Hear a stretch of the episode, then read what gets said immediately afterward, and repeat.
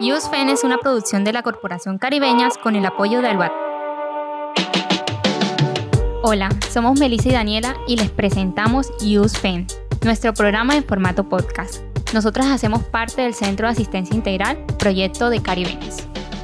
Meterle puntos a las puñaladas de la espalda es muy difícil si me toca con mis propias manos. No creo en cuentos, pero es cierto eso que se rumora. Un alma sola ni canta ni llora. Bienvenidos a este episodio de Youth Fem. Eh, vamos a continuar hablando de la violencia por prejuicios y hoy contamos con una visita muy chévere. Tenemos dos invitados, así que nada, vamos a presentarlos. Hola, yo soy Francisco Bárcenas. Hola, yo soy Ale Galván. Bueno, eh, cuéntenos un poco como cuántos años tienen, a qué se dedican y no sé, alguna cosita que nos quieran contar. Eh, bueno, yo soy licenciado en español y literatura y me dedico como gran parte de mi proyecto de vida y lo que me dedico actualmente es como a escribir poesía. en el 2020 publiqué un libro de poesía, Bramidos de Agua Dulce, y estoy actualmente como escribiendo o tengo en mente una propuesta que integra como mi cuerpo eh, y como este toma diferentes momentos de, denunciarse en como en puestas performáticas eh, y la identidad, como una exploración desde lo queer y mi identidad. Eh, bueno, yo tengo 23 años, eh, soy egresado del programa de licenciatura en Ciencias Sociales de la Universidad de Córdoba.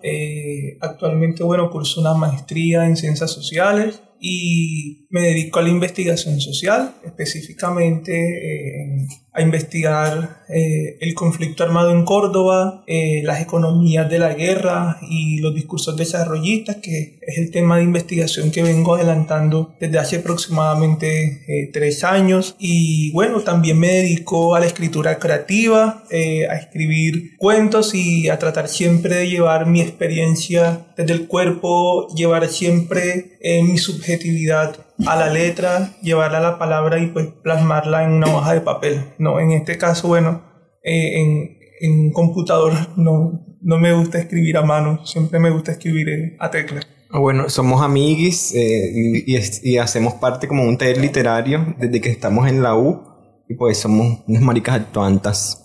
Total. qué chévere, y qué chévere de verdad todo lo que hace. Incomodando en esta estética, en las estéticas urbanas eh, eh, me atrevería a decir, paramilitares de la ciudad de Montería. Eh, hace parte de nuestra apuesta, y digo nuestra apuesta porque, bueno, también conozco eh, de primera mano toda la experiencia de Fran, es siempre como irrumpir en el paisaje y que nuestros cuerpos sean como manchas en este paisaje, ¿no? un paisaje blanco, un paisaje eurocéntrico, moderno, belicista, sexista, y bueno, todas las listas posibles eh, que puedan definir un espacio que es hostil para nuestras cuerpas, para las cuerpas como de las maricas, de las trans, de las lesbianas, eh, de, lo, de las locas, mm, no solamente las locas sexuales, sino las locas, literalmente las que están, tienen problemas mentales, los locos, los vagabundos y bueno, todas estas otras ciudadanías que, que incomodan. Sí, bueno, eh, sabemos entonces que muchos los ven a ustedes como transgresores de esas normas tradicionales, ¿cierto? Tradicionales eh, que se perciben como lo tradicional de las normas de género. Como que, ¿qué piensan ustedes de esto? Como, como que los vean de esa forma. O sea, está bien decirles que son transgresores de la normalidad, de las normas tradicionales de género, eh, sí, a mí personalmente me gusta la palabra transgresión porque también, pues relacionándola con la literatura y la poesía, que también es justamente eso, como buscar una palabra también que esté muy eh, anclada en la realidad, pero que sobre todo eh, trastorne, que sobre todo remueva y que también incomode, ¿no? desde, desde mi experiencia, sobre todo como aún sin lo propuesto, yo con hacer un guiño, con eh, asumir ah, una prenda de vestir que con la que yo me siento identificado, pero que no correspondiera tal vez a lo que hegemónicamente se ocurre en, una sociedad como esta, pues me ha implicado como, como dije, sin quererlo transgredir, pero luego cuando yo empiezo a ser consciente de eso, eh, empiezo como también a entender el poder que tiene la transgresión y, como mi cuerpo en este accionar. Eh, sí, y es, es full interesante también porque mm, esto lo digo también Ah, desde mi experiencia ahora, por ejemplo, con, con mi familia, también ha sido un poco transgresora. En este momento tal vez esté un poco más saldado eso, porque hemos cambiado mucho, pero en un principio ah, era como también una, una disputa con transgredir o no desde, desde la familia, como desde, desde estos hogares. Bueno, sí, desde en episodios anteriores hemos hablado también como eh, que la violencia por prejuicio se presenta desde la familia, eh, desde los padres o quizás los abuelos eh, que, que no ven como a una persona de orientación sexual distinta o diversa como alguien que debería ser aceptado dentro de la familia. No sé si ustedes tienen alguna experiencia que nos puedan compartir, pues si desean compartirla o alguno de alguien que conozcan o algo así. Eh, entendí muy poco la pregunta, pero yo sí quisiera decir algo respecto al, al aspecto que tocabas ahora relacionado con eh, las normas tradicionales de género, ¿no?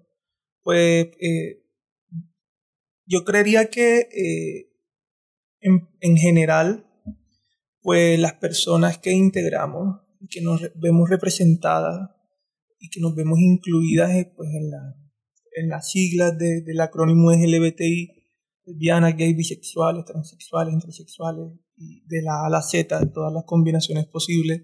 Eh, yo creería que nosotros, nuestros cuerpos, nuestras cuerpas, eh, están traicionando un mandato de género. ¿ya? ¿Y en qué sentido lo traicionan? Pues hay un mandato de género que define y que determina y que crean unas ontologías, es decir, unas formas de ser, y las naturaliza, unas formas de ser hombre, unas formas de ser mujer, inclusive unas formas de ser homosexual, unas formas de ser lesbiana. El mandato de género no está únicamente orientado a crear una eh, división sexo-género, ni a ontologizar esa división sexo-género, sino que también nos fabrica, nos, eh, digamos, nos contamina, por así decirlo, nos atrapa en esa red de clasificaciones, de taxonomía a nosotras los maricas, las lesbianas y las trans, porque si tú eres gay, entonces debes comportarte de cierta forma. Si tú eres lesbiana, también se espera que te, te comporte, que actúes, que pienses y que desees, porque ese mandato de género es transversal a nivel del género, del sexo y del deseo, ya. Es como toda una imbrincación de la subjetividad que se va tejiendo en estos procesos que nos construyen como sujetos sociales deseantes, como sujetos sociales eh, sexuados y generizados, por supuesto. Entonces, nosotros particularmente y también generalmente traicionamos este mandato de género. Un mandato de género que es cultural, que es político y que es histórico, por supuesto. Es cambiante. Pero a pesar de que es cambiante, este mandato de género siempre eh, introduce a los sujetos en una, eh, en unas jerarquías sociales en donde las mujeres o los cuerpos feminizados son inferiores a los hombres o a los cuerpos masculinos, ¿no? Entonces todas las estéticas masculinas, todo lo que eh, está relacionado con el varón y con el hombre, está por encima de lo mujer, de la mujer y lo femenino. ¿ya? Y todas sus posibles categorías, como la naturaleza, como eh, la tierra, eh, como la vida, en fin. Toda una serie de experiencias eh, que no solamente son humanas, sino también naturales, que están del lado de la mujer, ¿no? Porque este mandato está en función de un binomio. Por ejemplo, el binomio hombre-mujer es el mismo binomio razón-emoción donde la razón es, hace parte de los hombres y la emoción hace parte de las mujeres, o es el mismo binomio cultura-naturaleza, o civilización-barbarie, ¿ya? En esa medida, eh, todo ese andamiaje, que para, bueno, todo esto para decir que es histórico y para explicar un poco eh, por qué son históricas estas ontologías que definen nuestros cuerpos y nuestra psiquis, eh, todo esto para decir que nosotros traicionamos. Y bueno, yo voy a hablar de mi experiencia como sujeto marica, porque no puedo hablar de una lesbiana porque ontológicamente me es imposible, no, no soy una lesbiana, tampoco soy un, una chica trans y no solo soy un hombre gay. Ya, esto es lo que soy hasta el momento. Ya no sé qué seré mañana. Eh, porque bueno, la identidad es un proceso que nunca se acaba. Entonces, ¿por qué se nos odia tanto? ¿Por qué nosotros traicionamos este mandato de género? Ya, porque dentro de, del mandato de género, eh, nosotros derramamos el semen sobre un ano, ¿ya? Y como nosotros derramamos el semen sobre un ano, estamos haciendo una práctica contra natura. En esa medida, es contra natura en la medida que el ano no, no es capaz de reproducir la vida. O en esa experiencia coital entre ano y pene, no se reproduce la vida, como si se podría reproducir eh, con un pene y una vagina ya. Eh, y lo mismo pasa con la vagina con vagina, ¿no? En, la, relación de las tijeras, ¿no? No se reproduce la vida. Y es quizás una de las cosas que más condena el patriarcado, ¿ya? Que no se siga reproduciendo la unidad familiar. Porque no es, no es funcional a los intereses de la reproducción tanto capitalista, porque no se produce en mano de obra, pero tampoco es funcional a los intereses de la reproducción misma de la vida. En esa medida, el patriarcado condena todas estas prácticas sexuales que van en contra del principio de natura, que es un principio de procreación, un poco un principio que se funda en la ética del cristianismo, ¿no? Eh, también en la ética católica, que eh, pone, y de otras religiones judocristianas, que pone principal acento en la reproducción, que toda experiencia de la sexualidad no debe estar orientada al placer, o si está orientada al placer debe desembocar también en la procreación. Eso por un lado, pero por otro lado, eh, la traición a la, la traición al deber ser del varón. Eh, el patriarcado, dentro de las normas que instaura, configura un deber ser y ese deber ser es prescriptivo. Prescriptivo a nivel anatómico, a nivel eh, corporal, a nivel de nuestra subjetividad, porque si yo tengo un pene, se supone que este pene debe estar, yo debo introducirlo en, un, en, una cavidad, en, una, en una zona cóncava, o debo reproducirme, debo reproducirme o unirme a una mujer, o debo vestirme de tal forma. ¿ya? La traición a este mandato de género consiste en que ¿Cómo yo voy a querer ser mujer si a mí se me ha dado el privilegio de tener el falo? Ya, ojo, no quiero decir que porque yo tenga tener pene sea per se tener un privilegio, sino porque el patriarcado así lo ha creado. Los cuerpos con pene en los, las lógicas patriarcales tienen mayores privilegios.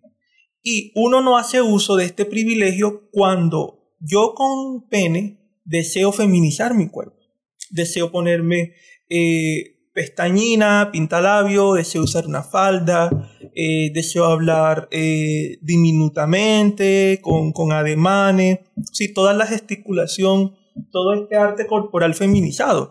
El patriarcado me dice, oye, pero si tú biológicamente naces con un pene y si tú eres un hombre, ¿por qué actúas feminizado? O sea, ¿por qué? Si tienes todos los privilegios para ser un macho dominante, para meterte con una mujer. ¿Ya? Porque quieres encarnar, porque quieres habitar una identidad que, donde te van a oprimir, te van a chulear, te van a decir, mira dónde vas a marica boleta, ¿ya? Por eso nosotros, además de traición, estamos en riesgo. Es como también una salir del closet es también como una postura suicida, porque sé lo que me espera. Sé lo que me espera de ese mundo que me va a arrancar todos los privilegios como heterosexual, como sujeto cis. Bueno, aunque yo soy cis, soy un sujeto cisgénero, eh, yo no, hasta el momento no estoy interesado en una transición, ni tampoco puedo considerarme no binario o gender fluid, porque no lo soy, soy un hombre gay cisgénero, pero aún siendo hombre gay cisgénero y bueno, también racializado, eh, estoy eh, atravesado por una lógica de opresión, ¿no? Porque se me condena, la sociedad me condena por ser marica. Porque es que tampoco me, me gusta enunciarme, bueno, hablo de que soy hombre gay para, digamos, eh, eh, aludir o referirme a que mi orientación sexual va hacia un hombre, pero me siento más identificado denominándome como marica, porque es que gay es una categoría más como eh, creada en el norte global, es una categoría que alude más como a estos cuerpos blancos del pride, musculosos, ya, yo soy una persona que vengo de un barrio marginal y que a, arañazos, gateando y bueno, con toda la lucha he, podido entrar a las lógicas académicas porque inclusive dentro del espacio del mundo académico eh, a nosotras las maricas se nos dificulta hacer y nos toca eh, siempre estar en un proceso como de autoexigencia porque no es fácil ser marica y ser intelectual o ser académico. Ya, es como que, ah, eres marica pero entiendes de esta teoría o eres marica, pero eres inteligente. siempre hay como un estigma en, ese aspecto. Sobre todo porque, ah, eres marica, pero ¿qué haces? ¿Por qué no trabajas en la peluquería Sandra? ¿O por qué no tienes tu salón de belleza? ¿Y por qué no te gusta la moda? A mí no me gusta la moda. Quizás hay personas de, de edad muy avanzada que dicen que, que los maricas eh, son peluqueros, todos. Exacto, o son enfermeros. Sí, también. O sea, siempre como que eres marica y debes estar, estar encaminado a todas las artes, a todas, digamos, estas prácticas que están relacionadas con el cuidado, que son o son, han sido dados a, las mujeres ya. Es que, de hecho, bueno, eh, yo tengo un, un, amigo, que es mi mejor amigo, que es enfermero, y siempre me preguntan, ¿y es marica? Y yo como, no, no es marica. O sea, el hecho de que esté estudiando enfermería no quiere decir que sea marica. O sea, porque poner como... Eh, en un, o sea, en un grupo como a esas personas y como decir, no, todos los que estudian enfermería o todos los que son enfermeros son maricas y todos los peluqueros son maricas. Bueno, eso es como todo lo que me gustaría decir y terminé ahí hablando como de la importancia de por qué, o para mí por qué es importante, digamos, en este juego de palabras para nombrar mi cuerpo y nombrar mi deseo, me resulta más viable enunciarme como marica y no como gay. No, muy, muy chévere y creo que personalmente aprendí muchísimo de todo lo que estabas comentando y es muy bonito y muy lindo como que compartieras todo esto.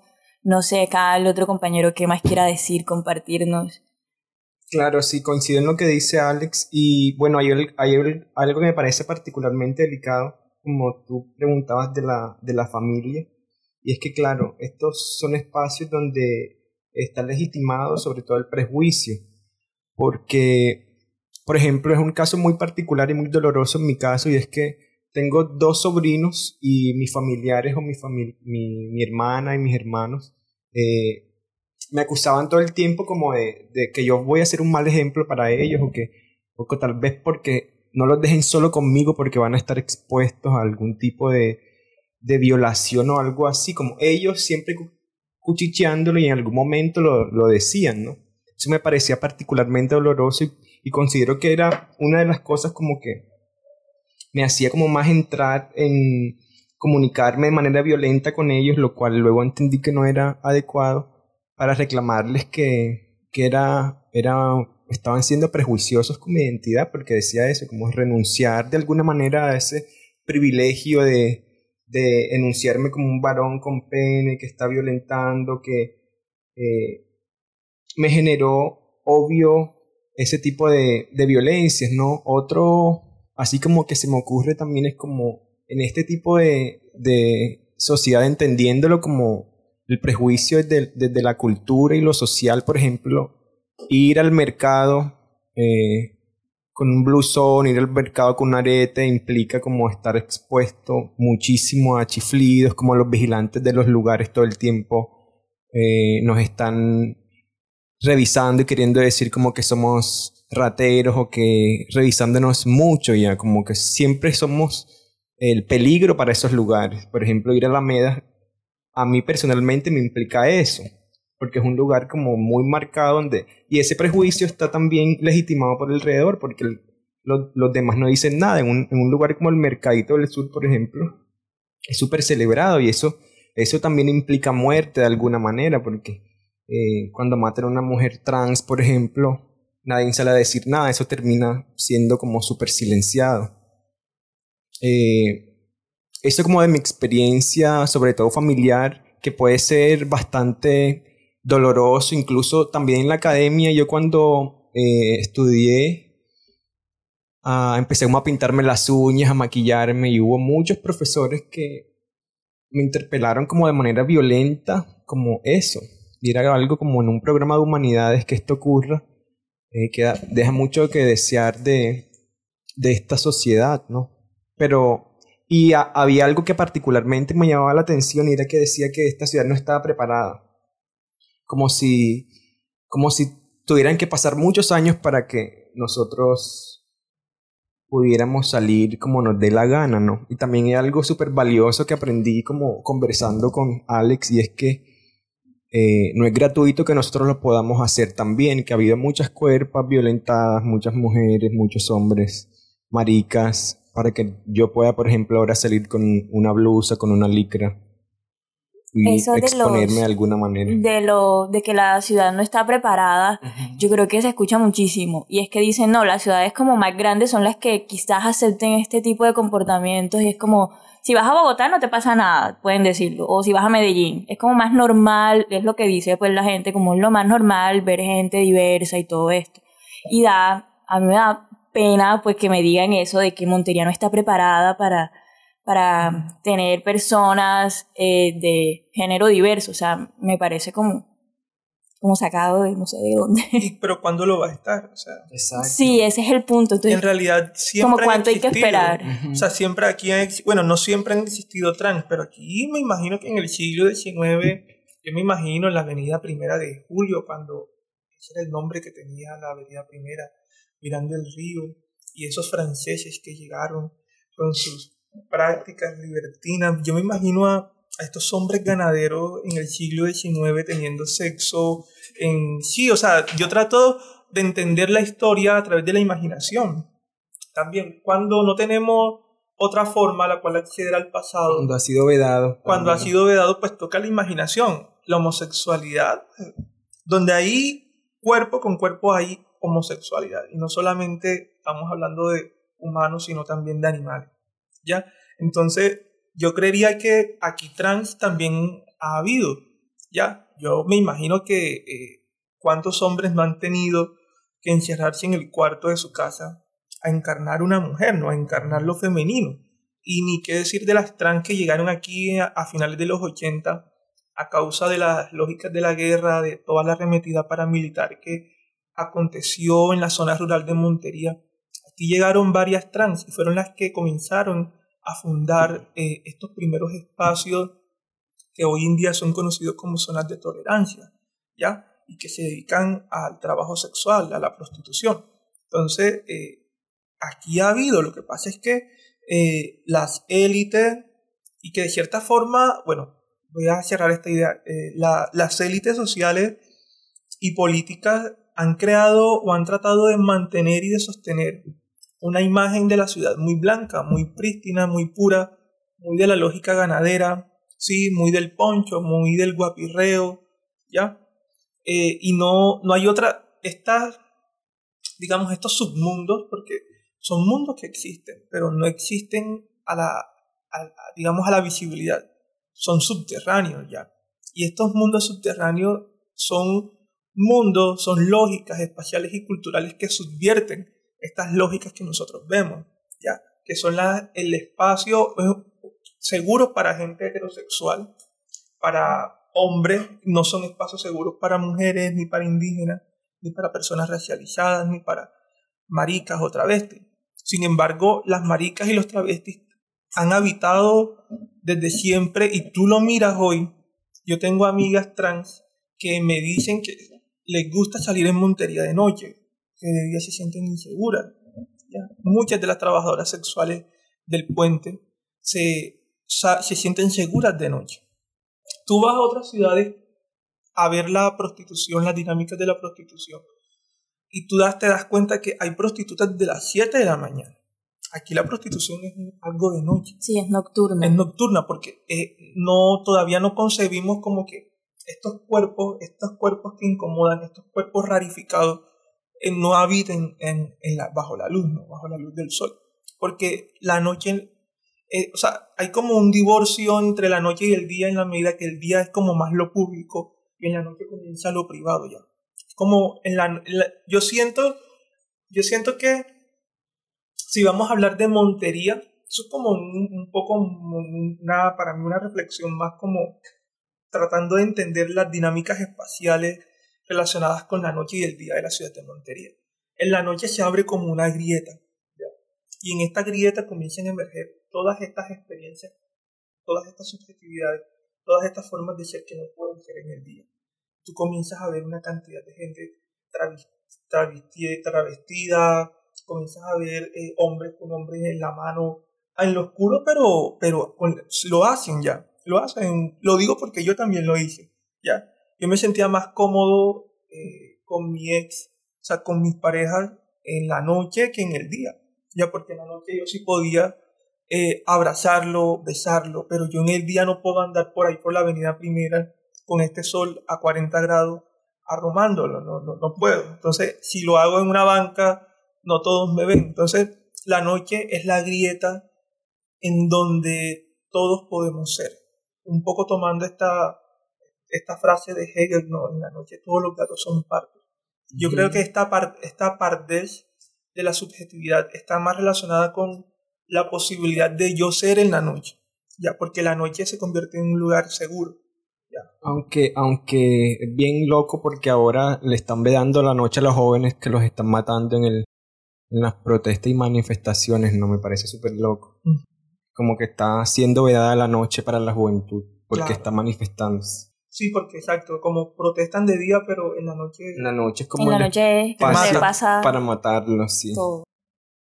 Ah, bueno, y algo también que me parece mm, súper interesante es como las relaciones amorosas. Bueno, yo lo llamaría así. En mi caso, que soy un poco, o me considero, me enuncio más desde la no binariedad y no me gusta casi, o no me gusta performar como ser masculino, ha sido como vivir en Montería, hablando aquí como bastante, puedo hablar de fracasos amorosos porque también puedo hablar que ha sido desde los gays también tienen cierto prejuicio contra los cuerpos feminizados, ¿no? Porque tal vez no, es una figura eh, masculina. Yo sé que la, la, la, relación de esto desde Alex es diferente, pero en mi caso uh, sí puedo decir que también existe mucho prejuicio en la comunidad por eso. Claro, eh, no me acuerdo, estábamos hablando una vez como de esos espacios seguros aquí en la ciudad de Montería, como en qué lugar uno podría expresar sus sentimientos y emociones con su pareja. Eh, ¿Ustedes creen que hay esos espacios seguros? O sea, ¿conocen esos, como esos espacios seguros donde puedan como eh, compartir de forma agradable con una pareja? Pero eso en la sociología se llama espacios de homosocialización. Sí, ok. eh, bueno, ¿qué espacios de homosocialización yo puedo identificar? Bueno, además de las discotecas gay, que tampoco son lugares seguros porque allá pues aceptan en algunos casos, yo he escuchado casos, no sé, bueno, no voy a decir el nombre de esa discoteca, donde eh, cierto conocido de nosotros se besó con otro man y fue como que... O sea, como que a mí me ha pasado. Como que... Ah, no, pero no era, no era gay esa discoteca. Bueno, pero ya he escuchado de discotecas gay que inclusive allí, pues, o, discotecas que no se anuncian como gay, pero sí son como de dueños open mind, de mente abierta, eh, tratan, o sea, son hostiles también con, con las parejas gay. A mí me han retirado de, de discotecas por, solamente por cómo bailo, por ejemplo súper prejuicioso es. Sí, eso es como lo feo que vivimos aquí en la ciudad. Y yo creo que, bueno, también en varias ciudades, pero yo siento que aquí en Montería, como estábamos hablando de que eh, habían dicho que no era una ciudad preparada para esto, hay muchos lugares donde en realidad uno no puede expresarse como es. Además, yo creo que más que el espacio son las personas con las que lo haces también. sí, también. Porque yo puedo estar en la catedral, pero si estoy solo es más difícil. Es como la lógica del chirrete la lógica del chirrete, el chirrete cuando está solo no es altanero, pero cuando está en combo, ahí sí eh, provoca cualquier poder. Eh, eso también yo creo que me pasa, ¿no? La, eso yo siento que cuando estoy con amigues, con amigas eh, y amigos, pues siento que sí me siento cómodo porque, eche, somos muchos, ¿ya? Y es como que sí, me da igual que me chuleen, no me chuleen a mí, me nos chuleen a todos. Y es como que compartimos el dolor. Pero cuando estoy solo, sí. Eh, pero ya respondiéndote, un espacio, creo que la Avenida Primera. La avenida, la avenida Primera como ese lugar insigne, creo que en, ese lugar es también como una pasarela, ¿no? Y de hecho se ha convertido en un gueto de hombres gays que ah, bueno. últimamente hay muchos hombres gays pues que están, esperan que eh, algún carro pase y se monta en el carro. También están las chicas trans, eh, están eh, también los hombres gays ya mayores, ya como estas personas que eh, fueron como gays por allá, como en los 70, en los 80 y que se sienten un poco marginados porque en, este tema del ser gay la vejez es un tema que es un aspecto que pesa, ¿no? Y que cercena también la belleza. Un elemento central e importante dentro del sujeto gay. Entonces, Vemos aquí trans, eh, chicos gays, eh, eh, fogosos por el sexo, hombres mayores. siento que algo pasa interesante y no, hay una identificación más de sujetos gay y no de lesbianas, siento yo. O es, pero eso se parte también, bueno, sociológicamente hace parte también de que las ciudades, hay, o sea, parte de que parte de la lesbofobia bueno, aquí perdonen que esté hablando de las lesbianas, no siendo una lesbiana, pero bueno, lo voy a hablar. Eh, parte de la lesbofobia es invisibilizar que existen las lesbianas, ¿no? Porque, por ejemplo, es como si eh, yo salgo con Fran agarrado de la mano, eso todo el mundo lo abomina, ¿ya? Pero que una mujer salga con otra mujer no, no, levanta, no levanta sospecha. Es inclusive erótico para los heterosexuales, ¿ya? Entonces, eso se parte también como de, que la, la lesbofobia en la ciudad hace que uno no vea estos espacios que son seguros para las lesbianas. Tendrías que preguntarle a una lesbiana cuáles son esos espacios seguros. Yo no los conozco. Por ejemplo, eh, si una pareja de chicas lesbianas sale a un bar, por ejemplo en la 41, no lo van a ver mal. Porque, ay, mira, dos chicas bailan juntos y no. Es como, o sea, si son lesbianas no lo saben y no lo quieren saber. Y si lo saben, pues obviamente lo sexualizan. Exacto. Sí, porque la. Porque, eh, bueno, allí pesa algo y es que eh, no. Yo creo que parte de eso, o sea, que esa. La, la, la razón heterosexual ha despolitizado la sexualidad femenina. Y en la medida que ha despolitizado la sexualidad femenina, ya lo decía Aristóteles cuando hablaba de las tríbades, el placer que se da entre mujer y mujer nunca es igual al placer que se da entre un hombre y un hombre incluso. No existe el placer entre mujer y mujer. Eso ya está desde Aristóteles. Y Aristóteles fue uno de los primeros sujetos dentro de la historia del pensamiento occidental que negó el placer de la mujer y lo negó justamente en el cuerpo de la lesbiana. Es interesante eso y si tú lo traspolas al escenario cotidiano de la espacialidad, tú en la espacialidad Tú no ves a dos mujeres como lesbianas porque tú no reconoces su deseo, ¿ya? Tú no reconoces la lesboafectividad, ¿ya? Porque lo invisibilizas y lo niegas. En cambio, sí se reconoce el placer gay, aunque sea malo, pero es porque somos dos hombres. Y aún siendo gay, tenemos, seguimos teniendo privilegios frente a las mujeres lesbianas. Eso es un poco dentro de la percepción eh, de la interseccionalidad. No, en realidad, como que hoy todos los que estamos aquí presentes estamos como wow, o sea, estamos aprendiendo full contigo, con ustedes. ya es muy test. Sí, ya me estoy dando cuenta. eh, bueno, no sé eh, si nos quieran comentar alguna otra experiencia, si quieren hablar, o eh, si cortamos por el día de hoy y podemos como... Sí, fabuloso. Pues, lo mismo está bien que cortemos. Yo creo que palabras más, palabras menos, pues eh, el prejuicio mata, diría yo, que hay que tenemos que quitarnos eso. Y debe hacerse la marcha de la dignidad. Sí, total, que debe hacerse. Nicole, si nos escuchan. Sí, Nicole, por favor. Te apoyamos. si ya se han hecho tantas marchas en el escenario de la, del paro nacional, ¿por qué nos van a negar nuestro espacio de la marcha sí, Claro. Sí, total. Bueno, eh, nada, muchas gracias de verdad por estar aquí, por conversar con nosotros, por, por brindarnos este tiempo y este espacio. Ojalá eh, vuelvan para seguir aprendiendo. Un abrazo, a, todos. a todos y todas. Bueno, eh, a todas las personas que nos Nada, muchas gracias a los oyentes por estar hasta aquí. Eh, los esperamos en un próximo episodio. Chao. Sayonara. USFEN es una producción de la Corporación Caribeñas con el apoyo de Albat.